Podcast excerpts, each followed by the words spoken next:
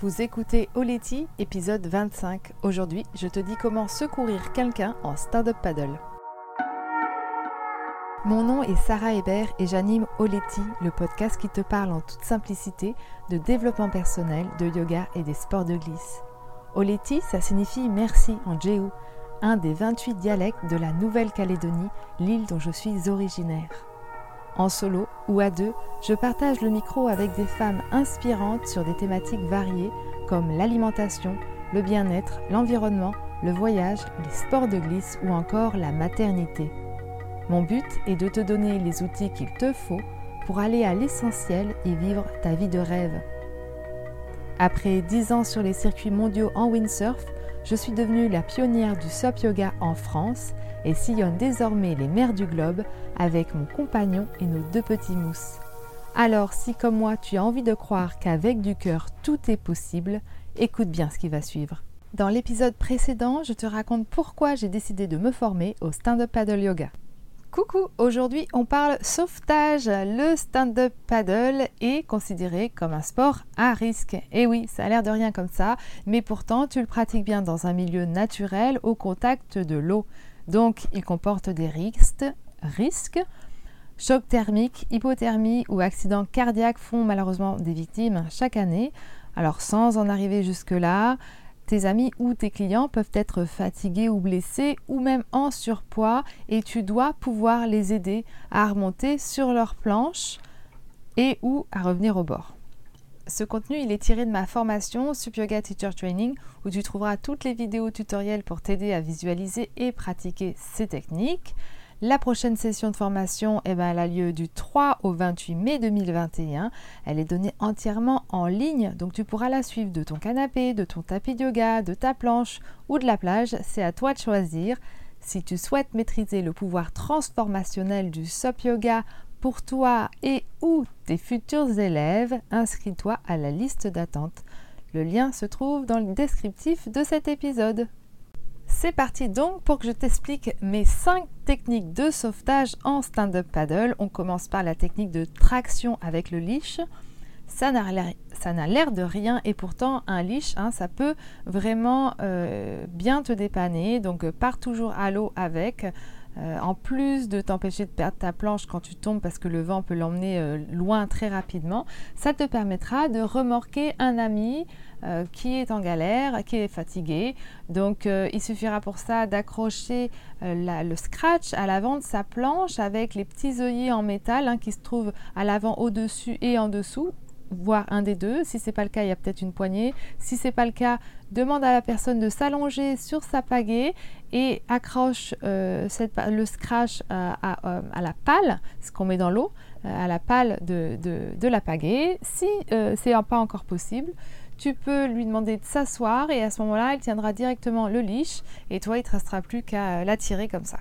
Technique numéro 2, le catamaran, là, on va aider la personne à remonter sur sa planche parce qu'elle n'y arrive pas, elle est trop fatiguée. Donc, on va se placer à côté d'elle, la planche parallèle à la sienne, ce qui lui permettra euh, d'appuyer sur sa planche et sur notre planche. C'est pour ça qu'on dit que c'est un catamaran, avec les mains ou avec les jambes. En tout cas, euh, voilà, vous pouvez aussi lui donner un petit coup de main, mais l'essentiel, c'est qu'elle puisse avoir deux points d'appui au lieu d'un seul. La technique numéro 3, c'est la traction par les épaules.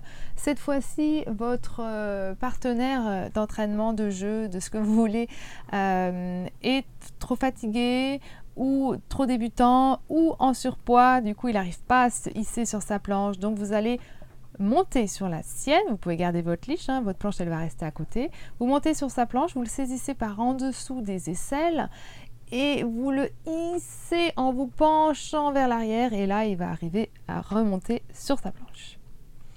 Technique numéro 4, la technique de retournement inconscient. Là, ces deux dernières techniques, c'est un peu plus du lourd. Hein. On va vraiment euh, se débrouiller pour amener la personne sur la planche, euh, juste nous. Donc euh, vous décrochez votre liche, vous sautez à l'eau, vous retournez la planche de votre ami, euh, vous lui demandez de mettre ses mains sur le bord opposé de la planche, ses aisselles sur l'autre bord, hein. vous êtes toujours en travers de la planche, enfin la personne a les bras en travers de la planche, les deux bras en travers de la planche. Et vous, vous allez monter sur la planche, saisir le rail qui est proche de ses épaules avec vos mains et de l'autre côté, avec vos pieds, vous allez basculer, mettre tout votre poids en arrière et en retournant la planche, puisque la personne est accrochée à la planche, elle va se retourner avec la planche et se retrouver le nombril sur sa planche qui est de nouveau à l'endroit. C'est pas magique ça? Euh, et, bon, après là, elle est consciente, donc c'est un petit peu plus simple. Vous lui demandez de, se remettre allongée, assise, comme vous voulez. Si elle est vraiment trop morte, pour, euh, enfin trop fatiguée pour revenir au bord, vous pouvez la tirer avec votre liche. Euh, voilà, il y, a, plusieurs solutions, mais une fois que vous l'avez remis sur votre planche, l'essentiel est fait. La technique numéro 5, c'est la technique de retournement inconscient.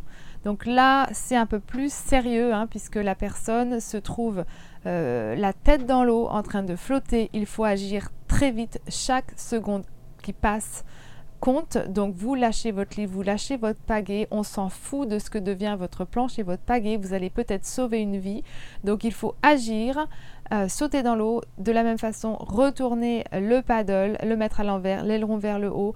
Prendre les mains de la personne, les mettre sur le bord opposé de la planche, les bloquer avec vos jambes parce que vous vous montez en même temps sur la planche. Vous mettez les aisselles de la personne au contact de l'autre rail, vous retournez la planche, la personne se retrouve à l'endroit sur la planche. Et là, par contre, comme elle est inconsciente, c'est un peu plus sport. Hein. Il va falloir la remettre dans la longueur de la planche, lui dégager les voies respiratoires. Elle se retrouve donc face, le ventre face à la borde. Vous calez votre buste sur ses fesses et vous allez ramer comme un surfeur vers la plage, vers le bord. J'espère que ça ne vous arrivera jamais parce que ça voudra dire que vous vous êtes dans une situation, enfin surtout la personne est dans une situation très critique, mais sachez que si vous faites ça, euh, vous avez de fortes chances de pouvoir euh, lui sauver la vie pour qu'elle puisse être euh, prise en charge par les pompiers très rapidement. Donc voilà. À chaque fois que vous devez intervenir sur quelqu'un parce qu'il est en danger de mort, hein, prévenez tout de suite les sauvetages, les secours si c'est possible. Si vous avez un téléphone, si vous avez quelqu'un à côté de vous, envoyez quelqu'un avertir que vous allez avoir besoin euh, d'une ambulance des pompiers. Voilà, c'est terminé pour cet épisode. J'espère que ça va vous aider à venir en aide à vos amis ou vos clients si vous êtes professionnel du nautisme ou prof de yoga. N'oubliez pas que vous pouvez, eh ben, je vous invite vraiment à vous former au stand-up paddle yoga pour apporter de la qualité à vos enseignements ou euh, mettre en place des routines euh, de pratique euh, sans vous blesser et en approfondissant vos mouvements, votre équilibre, votre sérénité sur l'eau. À bientôt, Oleti. Dans le prochain épisode, je te donne mes 10 commandements pour ne pas te mettre dans la galère en stand-up paddle. Merci d'avoir écouté cet épisode jusqu'ici. Si tu es toujours là, c'est que tu l'as probablement bien apprécié. Dans ce cas, je t'encourage à l'envoyer à un ami qui en aurait besoin ou à le partager sur les réseaux sociaux en me taguant sarah.hébert. Je t'invite également à t'abonner à Oleti sur ta plateforme d'écoute préférée.